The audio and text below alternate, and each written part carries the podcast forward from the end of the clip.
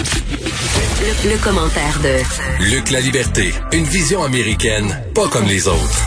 Mon cher Luc, pour cette dernière chronique de 2020, j'aimerais euh, que tu me fasses un bilan de Trump, un bilan du Trumpisme, parce que bon, c'est terminé, euh, il s'en va, même s'il veut s'accrocher, il, il part. Euh, je pense d'ailleurs qu'il va aller retourner dans le vaisseau mère pour retourner sur sa planète parce que l'expérience est terminée. Alors, Luc, qu'est-ce que tu retiens de, de, de, de, ce, de, ces, de ces quatre ans surréalistes? Écoute, il y a, y a, un lien avec ce que avec ce que Guy vient de, d'expliquer, le résumé qu'il faisait de ses lectures, puis les, les, les explications qu'il en donnait. Euh, on traverse une période. Écoute, c'est l'année, là, ça fait une trentaine d'années. Son, si on, on, inclut mes, mes études, la recherche, euh, l'enseignement, ça fait une trentaine d'années que je travaille sur les États-Unis. Euh, j'enseigne l'histoire donc depuis très très très longtemps.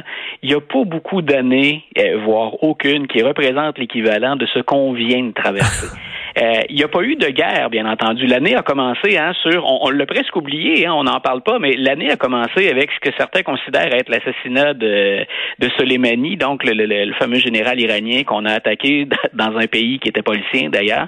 Donc l'année a commencé sur les chapeaux de roue, mais ce qu'on traverse ensuite, il y a la COVID, bien entendu, les problèmes économiques, mais la performance du président Trump et le monde dans lequel une partie de la population américaine évolue actuellement, c'est absolument sidérant. Moi, j'en retiens beaucoup parce que c'est souvent le prof qui prend le dessus. je pense à ce que j'enseigne à mes étudiants, à ce que mes collègues leur donnent aussi comme formation, comme compétence, qu'on mmh. puisse vivre dans un tel déni puis dans un univers parallèle. Tu faisais référence aux extraterrestres. On n'est pas loin de ça. Euh, moi, je suis encore sidéré. Je suis sidéré jusqu'à la fin de l'absence de leadership dans la crise. Euh, on le voit encore ces jours-ci. Le, le président Trump n'est pas responsable de tout ça, mais quand on a plus de 3000 morts par jour en moyenne ces jours-ci et que le président n'en dit pas un traître mot et qu'il y a même des problèmes de communication entre son administration, la compagnie Pfizer et les gouverneurs des États pour la distribution des vaccins, on en est là ce matin, en pleine crise. Il y a, quelque chose d'absolument hallucinant. C'est, non seulement la présidence Trump, l'absence totale de respect pour l'équilibre des pouvoirs et pour le système américain, c'est, aussi un, un déni ou un renoncement au leadership le président est là pour servir ses intérêts personnels. Rarement, voire jamais, il va mettre l'ensemble de ses concitoyens, l'ensemble du pays devant ses intérêts personnels.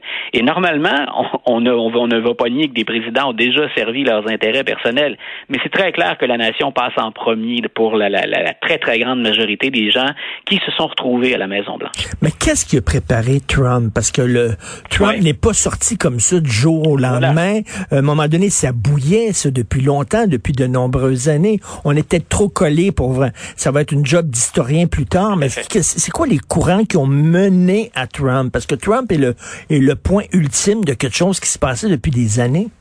Voilà, et j'aime beaucoup ta question parce que je peux dénoncer une situation puis la déplorer. L'important, c'est de l'expliquer, mmh. c'est de trouver, c'est de trouver une solution. Moi, je pense qu'il y a une convergence de plusieurs facteurs parce que M. Trump, c'est la, la, la, manifestation la plus spectaculaire d'un mouvement qui est en place depuis longtemps. D'abord, des, des, mouvements plus populistes. Ça prend un bon démagogue, hein, puis les mouvements populistes prennent le, le, le déçu à un moment donné. Ça, c'est pas la première fois qu'on voit ça dans, dans l'histoire des États-Unis.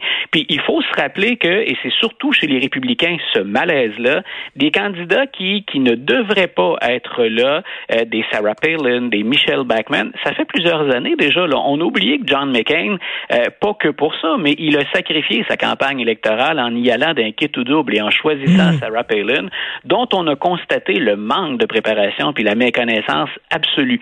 Donc, et elle, Michelle Bachmann et combien d'autres relayaient déjà de fausses informations, de la désinformation. M. Trump a eu, peut-on appeler ça comme ça, le génie ou l'habileté de s'entourer des gens qui alimentaient ces fausses nouvelles. Et il s'est appuyé sur ensuite ce que moi je considère être très très légitime, c'est-à-dire toute la grogne qu'il y a à l'intérieur de ce pays-là. Euh, on, on, en a déjà parlé tous les mmh. deux. Ce qui est le, le, le, centre du pays, le heartland, le cœur du pays, a rien à voir avec ce qui se passe sur les côtes. Et là, les démocrates sont à blâmer aussi. Quand on regarde ce que disent les progressistes des deux côtes, qu'on soit à New York ou qu'on soit en Californie, à San Francisco, Euh, peut-être qu'à San Francisco et à New York, il y a des idées qui ont du bon, puis qui correspondent à ce que souhaite la majorité des gens. Mais ce ne sont que des points sur la carte d'un gigantesque pays, et ce grand bateau-là n'avance qu'à force de compromis. Et en s'entêtant parfois avec une ligne très dure, ben, les progressistes contribuent à dénigrer dans certains cas ou carrément à rejeter dans l'oubli des gens qui ont des revendications légitimes et qui ont bien souvent été des victimes, entre autres choses, de la mondialisation. Entre le centre du pays puis la réaction qu'on a eue pendant le, fameux Brexit, euh, écoute, il y, a, des liens à faire, il y a des fils à attacher. Et je suis convaincu, moi, qu'il y a euh, plusieurs d'entre nous qui, placés dans le centre des États-Unis, verraient les choses bien différemment. La perspective qu'on a à partir du Québec, elle est très différente de ce que vivent les Américains du centre du pays ou du sud du pays. Ah. Donc, je peux ne pas comprendre de l'extérieur ou je peux déplorer certaines choses. Je peux assurément comprendre et les rejoindre dans leur colère puis dans la frustration de la paralysie du système politique à Washington.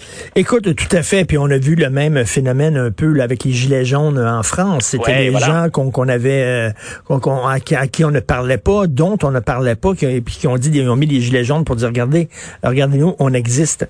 Euh, euh, Luc, si tu vas, si tu as une tumeur à te faire enlever, j'imagine, tu vas aller voir un chirurgien d'expérience. si tu es un étudiant, tu vas avoir un prof d'expérience. Vive les politiciens professionnels. Non? Parce qu'à un moment donné, c'est des gens qui connaissent le système, qui connaissent comment ça fonctionne, comment euh, faire euh, euh, avancer des dossiers. À un moment donné, tout le temps, aller chercher quelqu'un contre l'establishment, ben, on ferait pas ça dans aucun autre secteur d'activité. C'est-à-dire que le, le, le puis parce que là tu, tu le choisis aux extrêmes. Moi, je pense qu'il faut en politique qu'il y ait un, un, certain équilibre. Ça a l'air facile, le ça a l'air mhm. ce que je relève là, de, ce que je relève là de l'évidence de dire ben il faut quelque part être au centre, trouver un juste équilibre. Ça dépend toujours du contexte. Par exemple, dans le contexte actuel, je suis content de voir que Joe Biden est là d'une certaine manière. Si je suis un Américain, puis c'est un peu pour ça qu'on a voté pour lui aussi. C'est pas quelqu'un qui va jeter tout l'appareil par terre. C'est pas quelqu'un qui est reconnu pour être un extrémiste. Et c'est quelqu'un qui, malgré des faiblesses évidentes, connaît très bien la machine et il en a une connaissance approfondie et il va aller chercher des gens. Moi, une chose rassurante, après ça, on verra les résultats, mais une chose rassurante, tu viens de, de, le, souligner, il va chercher dans différentes fonctions euh, des gens qui sont tout aussi expérimentés que lui ou qu'il connaît très bien. Mais il est en train, au fur et à mesure qu'on progresse, non seulement d'aller chercher de l'expérience, des compétences, mais d'aller chercher un peu de sang neuf autour de ça aussi. Euh, on a beaucoup parlé de la nomination de Pete Buttigieg, par exemple. Mm. M. Buttigieg, à 39 ans, il approche des records pour quelqu'un qui hérite d'un portefeuille. C'est pas un portefeuille majeur hein, dont, il a hérité. Les transports, c'est pas ce qui est de plus glorieux si vous souhaitez promouvoir votre carrière par la suite, mais il reste que c'est très jeune pour obtenir un, tel portefeuille. Il vient d'aller chercher la première, euh, la première représentante des Premières Nations à qui il confie euh, le secrétariat de l'Intérieur, qui gère tout ce qui va être euh, terre, ressources naturelles, euh, ça va être en lien aussi avec le réchauffement climatique puis la, lutte au changement climatique. Donc, c'est ce dosage, bien souvent, qui manque. Et il faut écouter les extrêmes. Le problème, souvent, c'est de les suivre. Et c'est là où le Parti républicain et le Parti démocrate ont un, peu de ménage à faire ou une lutte qui va être assez intense par moment. C'est que donne-t-on à nos extrêmes, parce qu'il y a un calcul comptable mathématique, pour arriver au pouvoir, j'ai besoin de ces extrêmes. Qu'est-ce que je leur donne pour les garder? Comment puis-je les satisfaire? Mais en évitant de déstabiliser une, une machine qui est déjà sérieusement ébranlée. Donc, on est en pandémie, on est en crise économique, on est en tension raciale extrême, puis on a une politique étrangère à revoir, à peaufiner, puis des ponts à rétablir. Ça prend effectivement, Richard, de l'expérience, du bagage, des compétences pour faire ça. Ben oui, savoir comment ça fonctionne, euh, puis euh, le respect des institutions. Et tu connais certainement la, phrase de Nietzsche, euh, ce qui ne nous tue pas nous rend plus forts. Oui, est-ce voilà. que, est-ce que tu crois que justement les, les États-Unis, même si ça a été quatre ans vraiment surréaliste, vont s'en sortir, je sais pas, peut-être plus renforcés, c'est-à-dire que euh, ils ont tiré des leçons de ça. Euh, tu sais, quand, quand tu risques de perdre quelque chose, soudainement, tu te rends compte à quel point cette chose-là est importante. Les institutions, la démocratie, est-ce que euh, il va il va avoir des bons côtés? Au passage ben, de Trump? Dans le, dans, le, contexte actuel, personnellement, je suis encore un peu inquiet, puis j'ai envie de te répondre par, par Nietzsche aussi, euh, qui disait, hein, plus on est haut, plus on paraît petit à ceux qui ne savent pas voler. Euh, il y, a, y, a beaucoup de gens, il y a beaucoup de gens actuellement qui, l'image est un peu dure, mais qui ne savent pas voler. C'est-à-dire que quand on a quoi un 15 à 20% de la population qui est un peu dans le déni, quand c'est pas carrément dans le déni, puis qui est prêt dans certains cas à prendre les armes pour défendre ce déni ou pour le protéger, euh, c'est difficile de ramer dans cette situation-là. Mais moi, je pense, c'est un peu ce que j'écrivais d'ailleurs dans le journal ce matin, je pense que le système américain, c'est pas parce que Donald Trump a été sorti que ce système-là est plus sécuritaire qu'avant ou que ce système-là est, est fort. Je pense qu'on l'a vu dans l'équilibre des pouvoirs, je pense qu'on l'a vu dans la Constitution américaine, il y a des brèches, il y a des failles importantes qu'il faudrait colmater. Le gros problème aux États-Unis quand on veut renforcer le système, c'est qu'il faut le faire de façon bipartisane. On ne peut pas y aller que républicain ou démocrate, surtout si on imaginait un Joe Biden qui doit composer avec un Sénat qui serait pas majoritaire. Mmh.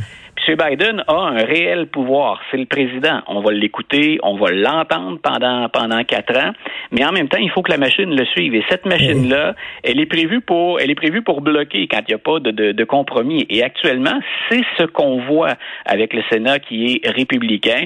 On, ça a même pris. Tu as, vu ce que ça a pris avant que Mitch McConnell dise oui, ben finalement, Joe Biden et Kamala Harris, c'est le président et la vice-présidente. Mm-hmm. Euh, on, on, a vécu un cirque qui est absolument incroyable. On, on, on était dans au-delà du réel. Écoute, ça prendrait une réforme. Hein. De Gaulle a fait ça à un moment donné. Il a réformé totalement le système politique français avec un président qui était élu au suffrage universel. Il a refait la machine parce qu'il voyait des failles. À un moment donné, les gouvernements tombaient aux six mois. Euh, il disait ça n'a pas de bon sens. Donc, il a, recréé une nouvelle république. Est-ce qu'on est dû pour ce genre de changement-là aux États-Unis?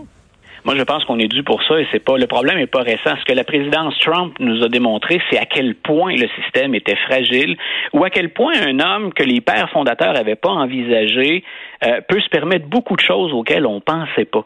Euh, moi, je suis un des premiers à dire les, les pères fondateurs imaginaient jamais que quelqu'un mm. d'aussi peu digne ou compétent que mm. Donald Trump pour la présidence, on parle pas de l'ensemble de sa vie, mais pour occuper le siège du président, je pense qu'ils avaient jamais imaginé ça.